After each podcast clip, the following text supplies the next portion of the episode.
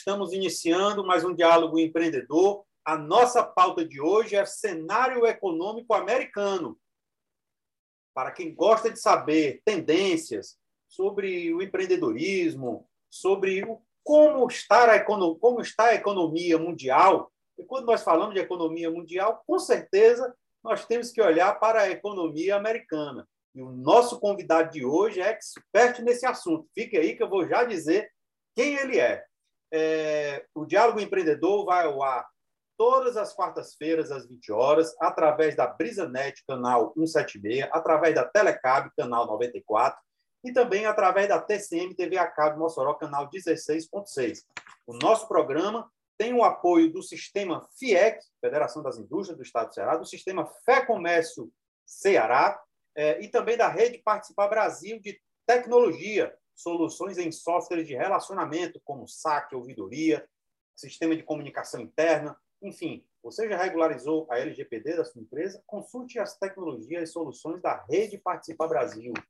É, e lembrando, você ainda que não fez a sua inscrição no nosso canal no YouTube, inscreva-se. É só apertar aí no sininho para que sempre que disponibilizarmos um novo conteúdo de empreendedorismo, ou seja, do diálogo empreendedor, ou do geração de resultados, acelerador de gestão, enfim, você vai receber e poder conferir em primeira mão. E também, lembrando, acesse o nosso portal Economic News Brasil e as nossas redes sociais, Instagram, LinkedIn, enfim, nós estamos em todas as redes. Nosso convidado de hoje é Daniel Toledo. Ele é advogado da Toledo e Advogados Associados, especializado em direito internacional, consultor de negócios internacionais, palestrante e sócio da Litoledo. Daniel também ele é membro efetivo da Comissão de Relações Internacionais da OAB de São Paulo e membro da Comissão de Direito Internacional da OAB de Santos, também no estado de São Paulo. Olá, Daniel, prazer estar aqui conosco.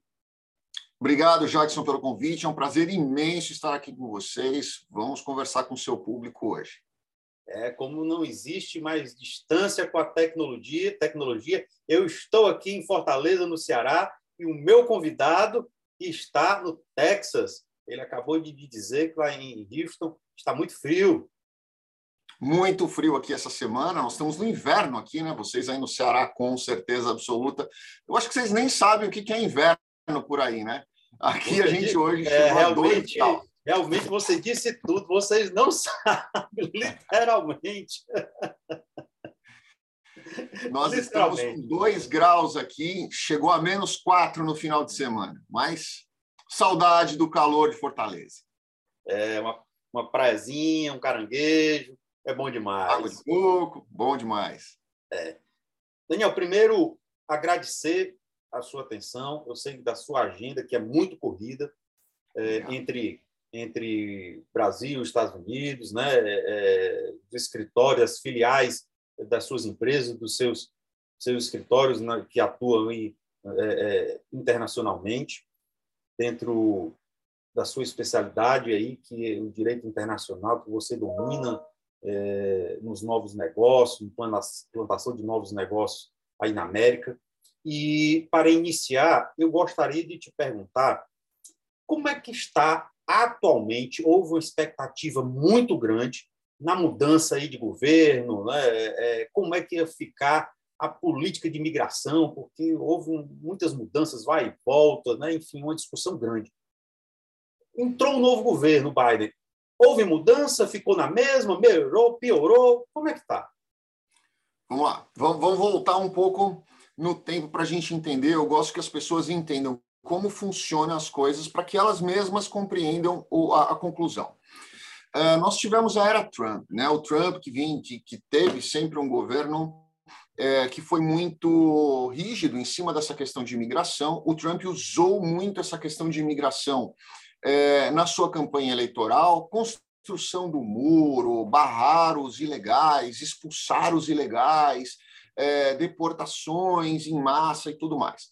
Mas é, a gente precisa lembrar que são duas pessoas distintas. Donald Trump gosta muito de holofotes em cima dele. Então, quer dizer que ele fez tudo aquilo que ele falou que ele fez com a imigração? Não. Mas ele gosta de mostrar. Então, se nós formos ver o número de pessoas que foram deportadas na época do Obama, foram maior. O número do Obama era maior. Só que o Obama, que é um democrata, cujo vice era o Biden, fazia tudo quietinho. Tá? O Trump gostava dos holofotes. Então a gente precisa lembrar disso. O Trump foi o lobo mau da deportação? Não. Mas o Trump fez uma coisa muito é, na minha opinião, foi, foi uma coisa péssima que ele fez para a imigração, que foi tumultuar internamente a análise de processos, com demissão de agentes que analisam processos, barrou alguns vistos, colocou alguns bans, mas esse tipo de coisa o Trump fez quieto. Ele não noticiava isso. Ou seja, o que era realmente efetivo e ruim para a imigração, ele ficava quieto. Mas o que não era nada daquilo que era, ai meu Deus do céu, ele está sendo o maior deportador da história, não era bem assim, porque se você for olhar governos anteriores, inclusive atual, os números são bem altos.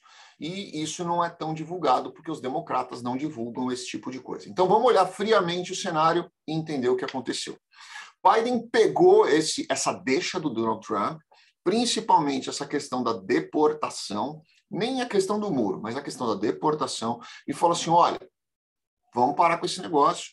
Preciso ganhar votos e vou ganhar votos dos descendentes dos imigrantes, dos filhos, dos netos de imigrantes, porque essas pessoas estão sofrendo dentro dos Estados Unidos. Eu vou acolher todos vocês. Pegou Kamala Harris como vice dele, usou esse histórico da Kamala Harris e conseguiu se eleger.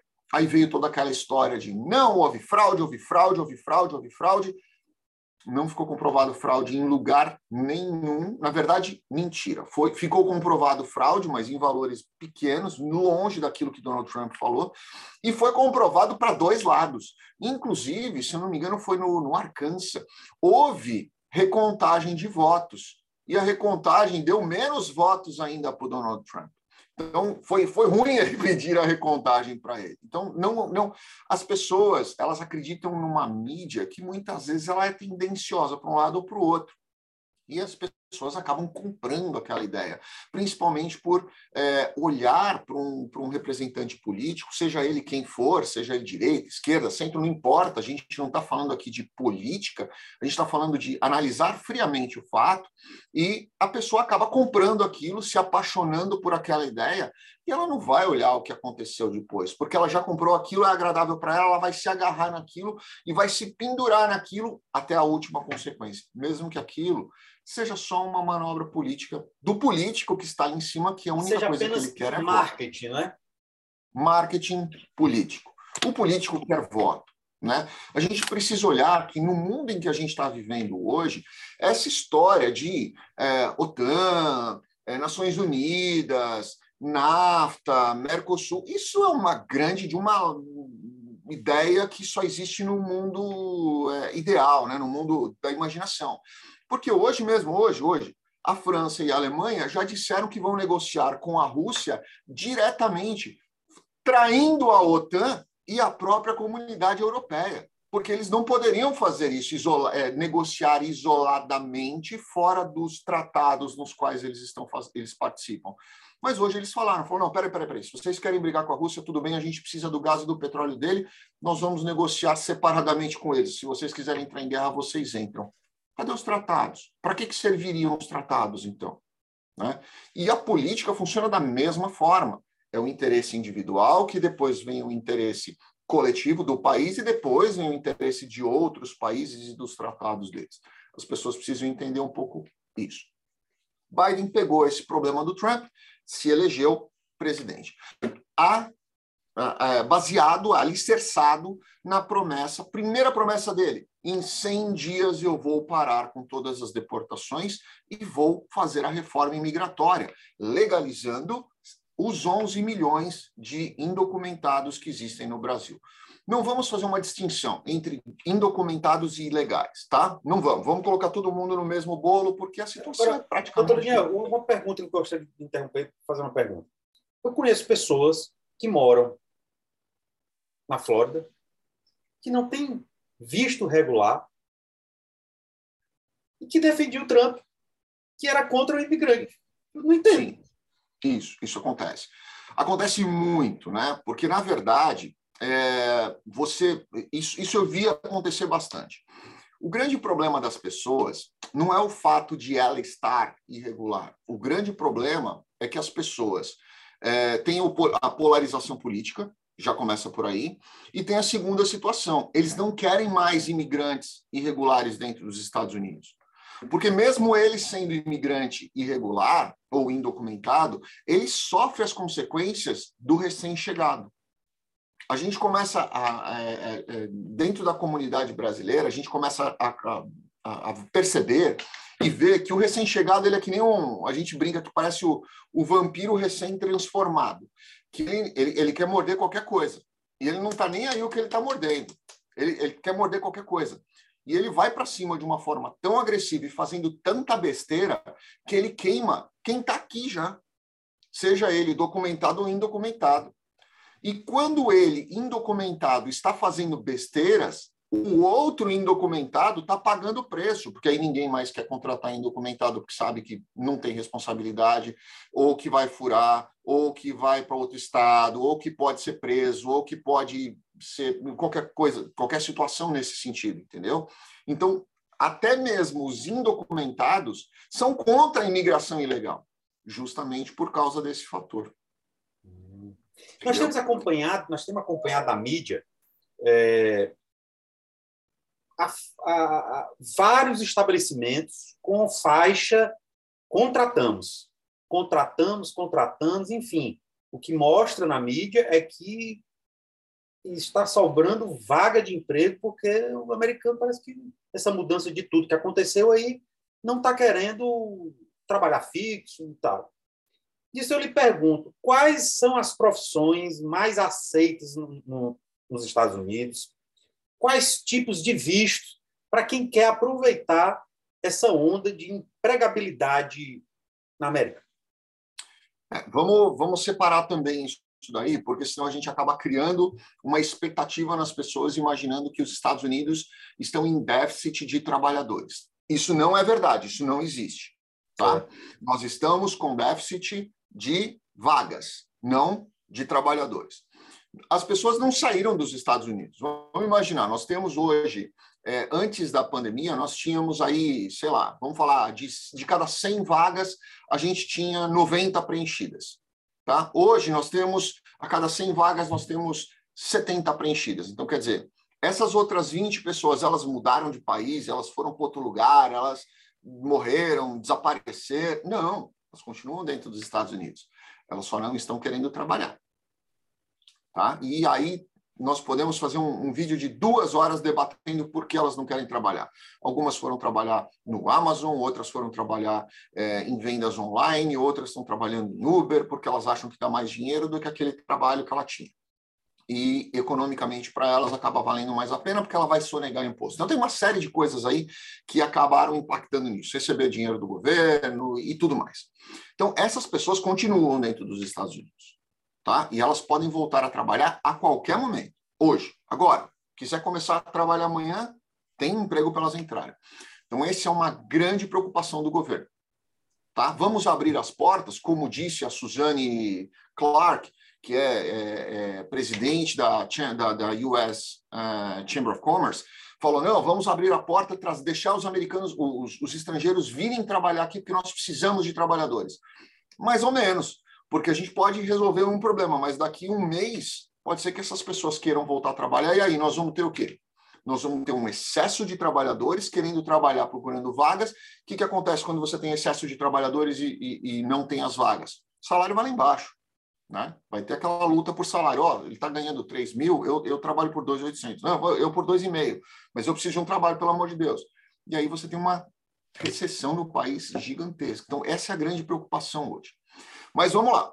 Hoje, quais são as vagas que mais é, contratam? Né? E eu, eu costumo sempre dizer isso para meus clientes. Não olhe as vagas que mais contratam hoje olhe as vagas que mais contrataram sempre, porque aí você não vai perder o seu emprego se essas pessoas resolverem voltar. Né? Então, historicamente, olha quais são as vagas que mais contrataram pessoas, independentemente do período, que continuam sendo as mesmas hoje. Foca nelas. Primeiro, qualquer trabalho em área de TI qualquer um, qualquer um. Qualquer área de TI sempre, sempre foi o carro-chefe em contratação, é a área que mais traz pessoas para dentro dos Estados Unidos, é, uma, é a maior quantidade de vistos que a gente vê sendo é, expedidos. Eu trabalho com, com gás, petróleo, faço muita transferência de, de engenheiros, pesquisadores, cientistas nessa área de pesquisa de gás petróleo dos Estados Unidos para o Brasil e vice-versa. É, é uma área onde a gente tem muito, muito, muito, muita transferência também na área de tecnologia e na área de pesquisa. Então, nós temos aí, primeiro, a área de tecnologia TI, tá? Essa é a área que mais traz. Segundo, é a área de engenharia e pesquisa, principalmente voltado para essa área de energia. Então, nós estamos falando aí gás, petróleo, energia eólica, energia elétrica, produção de energia sustentável. Isso é o que a gente vê hoje, é, muita empresa contratando, e não tem gente dentro dos Estados Unidos suficiente, tá? Não tem. Então, com certeza, se o profissional dentro dessa área for, com certeza ele vai, vai, vai ter essa, esse mercado aberto para ele. É, gestão e consultoria financeira internacional, isso é uma coisa que a gente vê também crescendo muito, muito, muito, muito, muito mesmo. Uh, aí vamos, vamos para o segundo e terceiro escalão. Né? Nós vemos aí muita gente contratando para a área de prestação de serviços, Uh, na área de limpeza, na área de McDonald's, tem contratado muitas pessoas, não tem funcionários. McDonald's, é, caixa de Walmart, Target, é, são, são pessoas de baixo escalão. Inclusive, o que o caminho mais tem mostrado são os McDonald's com as faixas, né? Temos vagas. Exato. Exato. Motorista de caminhão, um monte, monte, monte. Estão precisando realmente nessa, nesse setor logístico.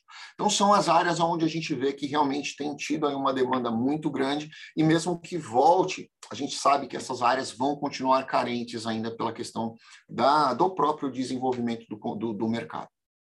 E hoje, é, o Brasil está aprovando um visto para é, os profissionais que trabalham, que são de outros países, mas que remotamente podem estar em qualquer lugar trabalhando, à distância. Né? Ah. É, é diferente de um, um, estrangeiro vir para o Brasil, trabalhar no Brasil, vamos dizer assim, é, é, presencialmente, né?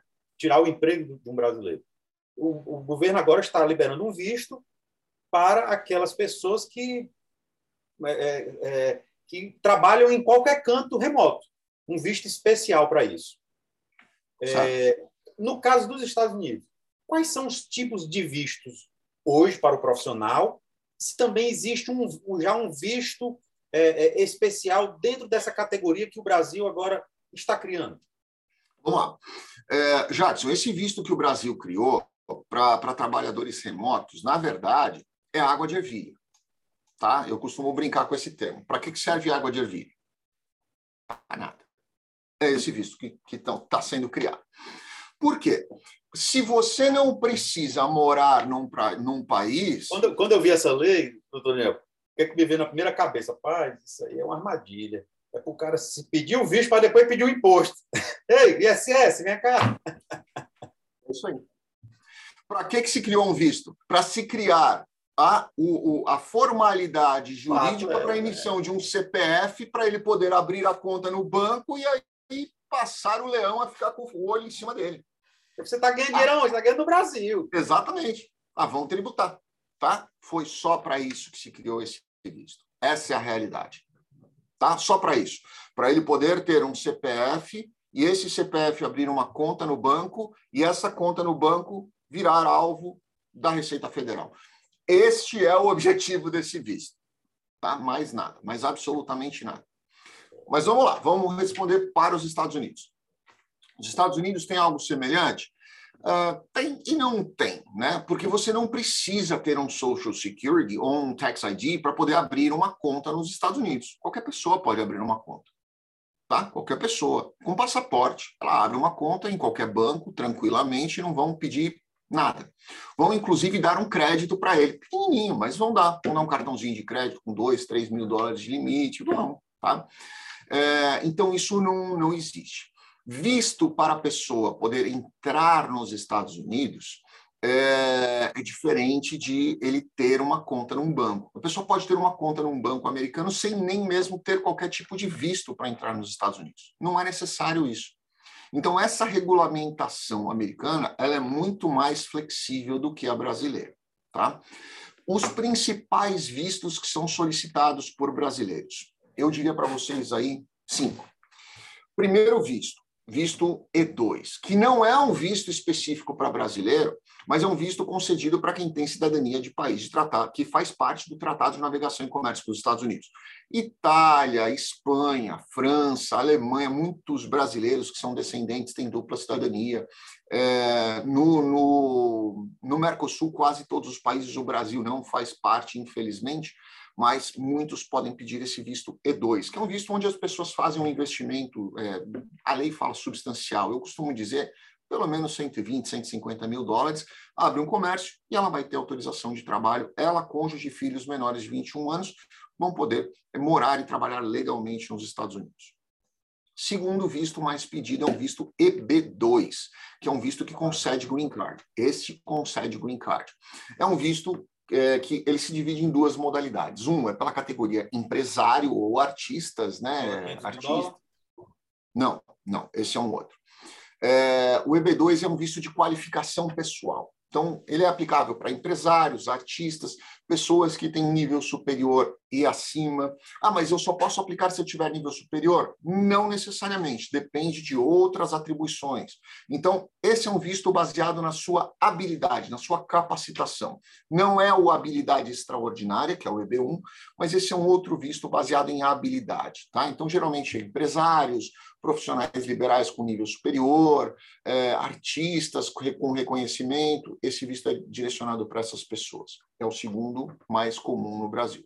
Terceiro é o EB3, que é um visto para menos qualificados. Eu não vou chamar de não qualificados, porque o EB3 cabe para quem tem pouca qualificação, para quem não tem nenhuma qualificação, ou para quem tem nível superior, mas nunca teve é, experiência dentro daquela área de atuação. Esse, esse visto especificamente também concede green card, mas ele precisa que uma empresa americana ofereça uma vaga para o brasileiro. Muito utilizado para esses trabalhos que eu acabei de citar aqui para vocês. Muitos profissionais de TI vindo por esse visto, muitas pessoas, muitos engenheiros sendo transferidos pelo, pela categoria professional nesse visto, muitas pessoas, inclusive do McDonald's, sendo contratadas através desse visto, porque ele é muito democrático ele tem essas três categorias: skilled, unskilled ou professional. E aí você adequa ali para conceder esse visto.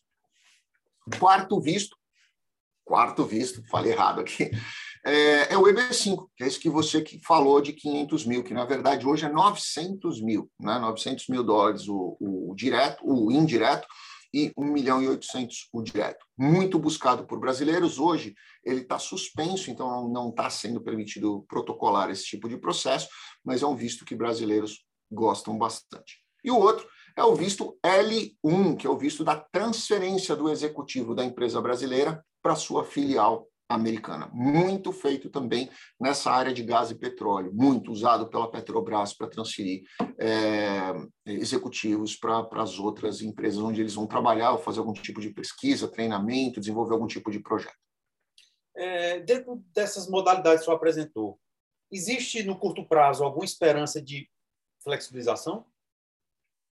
Esses vistos, com exceção do L1, na verdade, é, todos os outros nunca houve qualquer tipo de, de restrição para brasileiros. Né? Eles continuaram sendo processados, obviamente, por causa da pandemia, aumentou o tempo de processamento.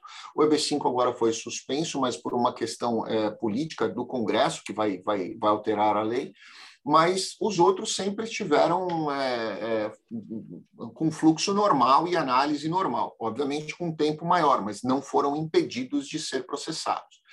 Eu acredito que nós devemos ter aí um, uma, uma melhora, e eu não quero que as pessoas entendam mal essa palavra, porque eu não quero que elas criem expectativas de que o brasileiro vai ter algum tipo de facilidade.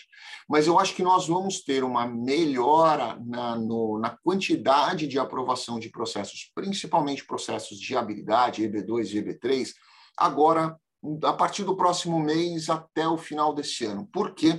Nós temos um déficit muito grande de vagas, o que não acontecia antes. Né? A gente via muitas vagas sendo oferecido antes, mas para atendente de balcão, fritador de batata do McDonald's, atendente empacotador do, do Target. Hoje nós vemos falta de, de vagas de, de high skill, de, de alto nível.